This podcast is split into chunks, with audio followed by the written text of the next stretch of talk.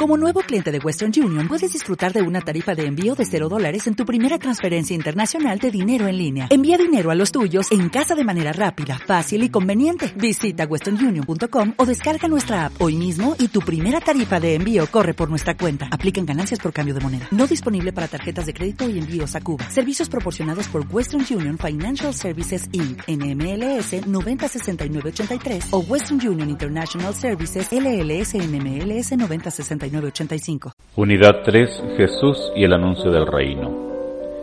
Introducción a la unidad. En esta unidad trataremos del anuncio del reino en la realidad de opresión en que vivía la Palestina del siglo I.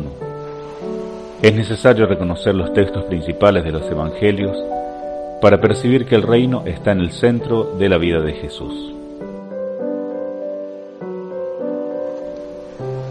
El reino de Dios es el centro del mensaje de Jesús. Aparece 162 veces en el Nuevo Testamento, de las cuales 121 veces está en los Evangelios sinópticos. Por lo tanto, reino es una palabra muy importante para conocer el mensaje de Jesús. La palabra reino, del griego basileia y del hebreo malkut, está ligada a la gran expectación de cambio de la literatura apocalíptica. Dios viene para cambiar la suerte de su pueblo. Jesús, visto como profeta, siguiendo a Juan el Bautista, predica la llegada del reino de Dios. Después que Juan el Bautista fue preso, Jesús volvió a Galilea, predicando la buena noticia de Dios. El tiempo se ha cumplido y el reino de Dios está próximo. Conviértanse y crean en la buena noticia. Marcos 1, 14, 15. Anuncia que la era mesiánica, con todos sus dones y bienes, está aconteciendo y que los pobres son los primeros destinatarios de esa buena nueva. El Espíritu del Señor está sobre mí, porque me consagró con la unción, para anunciar la buena nueva a los pobres me anunció a proclamar la liberación a los presos y a los ciegos la recuperación de la vista, a liberar a los oprimidos y a proclamar un año de gracia del Señor. Lucas 4, 18, 19. Jesús retoma un texto del profeta Isaías, Isaías 61, 1, 3, escrito hace más de 500 años y que retoma el anuncio del año de gracia del Señor en verdad es retomar el jubileo bíblico, en el que las tierras debían volver a sus antiguos dueños, confrontar Levítico 25, 8, 17, Deuteronomio 15, 1, 23, Nehemías 5, 1, 11, creando las condiciones para una sociedad justa, solidaria y de igualdad. Sin embargo, al retornar el texto de Isaías, Jesús atrae sobre sí la oposición de los poderosos de la época, porque su propuesta viene a modificar las relaciones sociales existentes entonces. La persecución no tarda en llegar. El propio texto de Lucas ya lo señala, indicando que el mensaje de Jesús es subversivo y debe ser bloqueado. Cuando oyeron estas palabras de Jesús, todos en la sinagoga se pusieron furiosos se levantaron y expulsaron a Jesús de la ciudad, y llevaron hasta lo alto del monte, sobre el cual estaba construida la ciudad, con intención de lanzarlo al precipicio. Lucas 4, 28-29. Estamos aquí ante el tema del chivo expiatorio. Jesús es visto como alguien que subvierte el orden y por eso se le debe cerrar el paso. En otras palabras, el mensaje del reino es un mensaje conflictivo, en la medida en que choca con los intereses de las clases dominantes que no aceptan los cambios que pueden traer beneficios a los pobres y excluidos. Nosotros sabemos que Jesús fue coherente con ese mensaje y que a causa de él fue perseguido durante su vida y más tarde fue muerto.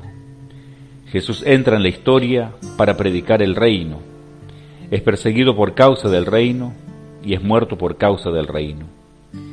De este modo es preciso comprender la importancia del anuncio del Evangelio del Reino para poder comprender la vida, la muerte y la resurrección de Jesús. uno de los objetivos del mensaje del reino, presente en la lectura apocalíptica, es la de realizar el vuelco de la situación para que todos, todas, puedan participar plenamente de la vida. San Juan traduce ese mensaje del reino mostrando que Jesús viene para que todos, todas tengan vida, y vida en plenitud, vida en abundancia. Juan 10:10. 10. Por eso su práctica se realiza en la línea del rescate de la vida. En ese sentido el Evangelio es, en primer lugar, el rescate de la vida. Es devolverle la vida a quien está siendo excluido de ella. Evangelizar es rescatar la posibilidad de vida para quien no tiene vida. Es recrear la utopía para quien está aplastado por la situación de opresión y exclusión y que no ve salida o alternativa. El anuncio del reino es apertura al futuro y exige una actitud fundamental de todos, de todas, inclusive de los pobres, la esperanza. En otras palabras, el mensaje del reino afirma que la última palabra es de Dios. Muestra que la presente situación se puede cambiar porque Dios tiene el poder de cambiarla. La práctica de Jesús relatada por los evangelios sinópticos muestra el reino en realización. En la práctica de Jesús el reino va aconteciendo y las personas van siendo liberadas y salvadas. Juan estaba en la prisión. Cuando yo hablar de las obras del Mesías, le envió a algunos discípulos para que le preguntaran, ¿Eres tú el que ha de venir o debemos esperar a otro?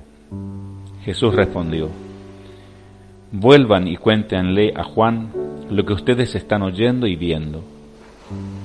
Los ciegos recuperan la vista, los paralíticos andan, los leprosos son purificados, los sordos oyen, los muertos resucitan, y a los pobres se les anuncia la buena noticia. Feliz aquel que no se escandaliza a causa de mí. Marcos 11, 2, 6, Lucas 7, 18:23. Este relato de la práctica de Jesús muestra que el Evangelio no es solo un discurso y mucho menos una doctrina. El Evangelio es buena noticia que cambia la situación de vida de las personas.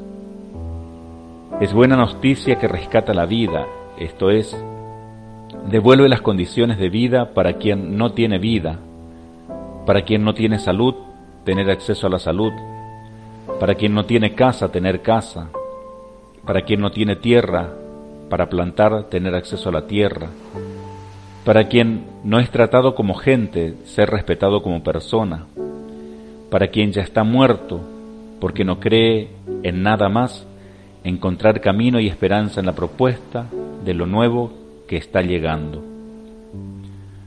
Muchos dirán que no podemos realizar lo que Jesús realizó.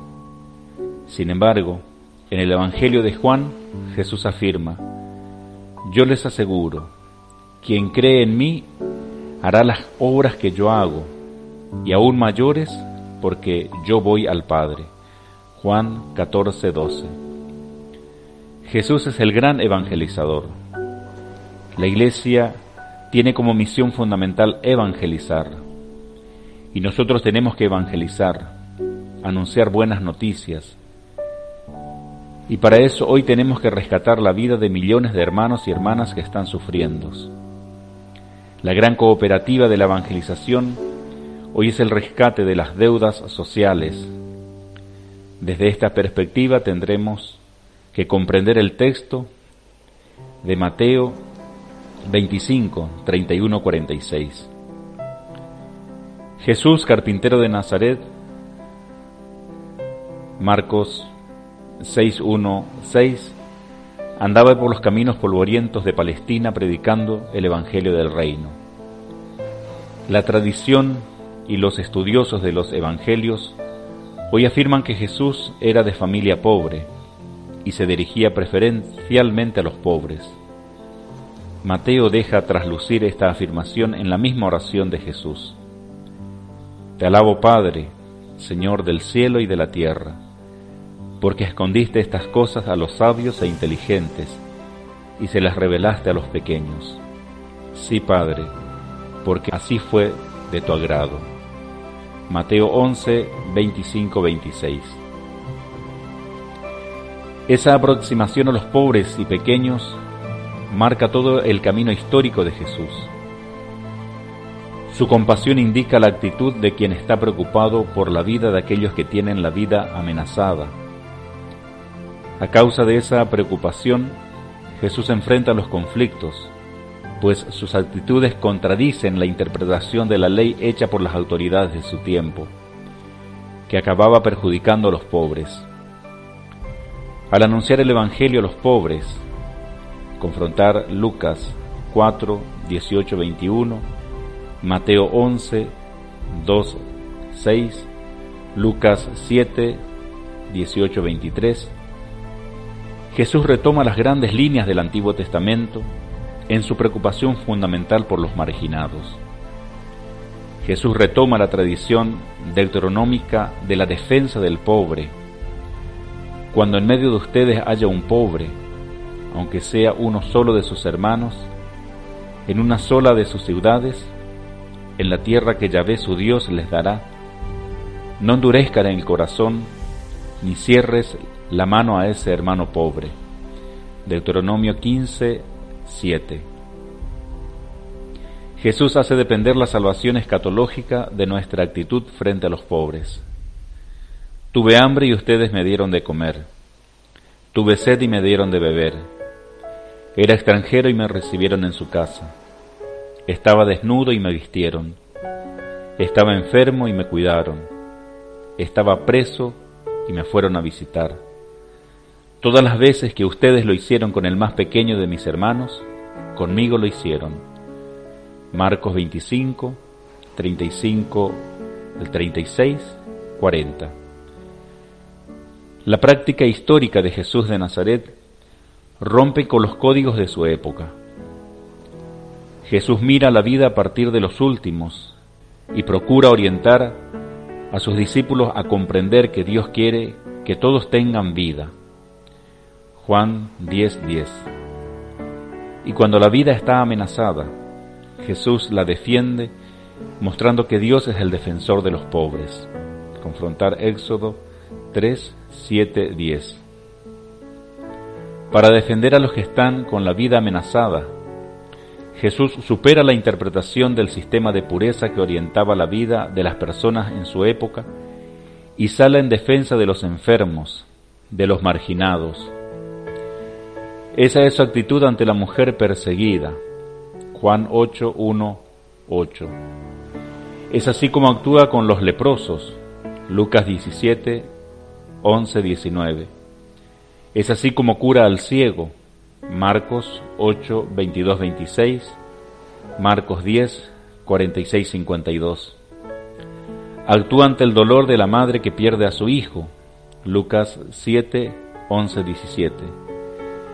Libra de la enfermedad en día sábado a la mujer encorvada desde hace 18 años, Lucas 13, 10, 17. Y cura a la mujer enferma, Marcos 5, 25, 34. De la misma manera muestra que el compartir es la actitud fundamental para que la vida sea posible para todos. Marcos 6, 30-44. Que la conversión exige que se establezca la justicia en las relaciones entre las personas. Lucas 19, 1, 10. Y que el verdadero cumplimiento de la ley consiste en compartir los bienes con los pobres. Marcos 10, 17, 27. En la parábola de Lázaro y el rico, Lucas 16, 19, 31, Jesús revela que la salvación escatológica depende de la actitud que las personas tienen en la vida en relación con los pobres. Esas actitudes de Jesús defendiendo la vida amenazada generan conflictos y provocan la reacción de los que detentan el poder la reacción viene tanto de parte del poder religioso, consciente de su papel controlador, como de parte del poder político y económico que se ve amenazado por una nueva forma de convivencia social. Asumir la causa de los pobres le acarreó la persecución a Jesús y continúa provocando la muerte de sus seguidores hoy. Al tomarse en serio la opción por los pobres hecha en Medellín en el año 1968. Asumir la opción por los pobres y defender la vida amenazada es signo concreto de solidaridad. Enfrentar los riesgos y desafíos de la acción por los pobres hoy es entrar en el seguimiento de Jesús. Asumir la confrontación con el mal presente en las estructuras injustas forma parte integrante de la compasión. Sin esa confrontación con las fuerzas del mal, no seremos de hecho seguidores de Jesús. Jesús de Nazaret no tuvo miedo de ponerse del lado de los pobres de su tiempo. Su inserción en la historia, Juan 1, 14, Juan 14, 5, 9, se hizo a través de la predicación del reino de los pobres y del reino a los pobres.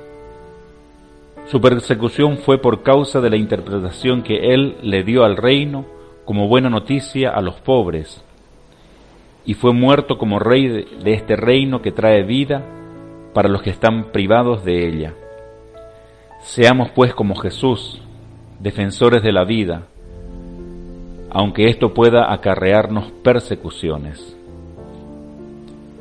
Resumen de la unidad. En esta unidad hemos visto que Jesús utiliza una expresión presente en la tradición bíblica y que tiene consecuencias en su relación con la realidad de la vida del pueblo. Además comprendemos que la misión de Jesús es anunciar el reino. Este es el significado profundo del consejo de evangelización que es necesario retener, pues indicará que la misión de las comunidades cristianas en toda la historia, el anuncio del reino deberá ser comprendido como necesidad de cambiar la situación de injusticia presente en cualquier situación histórica. Este es el sentido de los textos más expresivos del anuncio del reino presente en los sinópticos. Confrontar Marcos 1, 14, 15, Mateo 9, 35, 36, Mateo 11, 2, 6, Lucas 7, 18, 23. En este sentido, la evangelización es trabajar para que las personas puedan tener vida y vida en abundancia, como Juan indicará la traducción del reino en la situación de sus comunidades. Juan 10:10 Jesús de Nazaret tiene una gran compasión con los pobres de su tiempo. Jesús tiene una aproximación a los pobres asumiendo sus dolores y entrando en confrontación con las autoridades judaicas por causa de la interpretación de la ley y también del sistema de pureza que hacía la definición entre los puros y los impuros. La práctica de Jesús revierte esta situación e indica que la acción de Dios está directamente articulada con la defensa de la vida de los que no tienen las condiciones de vida. Y con certeza su opción por los pobres acarreó su persecución. En el mismo sentido, hoy vemos que todos y todas quienes dedican sus vidas en la defensa de los pobres, indios, mujeres marginadas, pueblos de la calle, migrantes, también son perseguidos como Jesús. De esta manera el seguimiento de Jesús puede significar también persecución.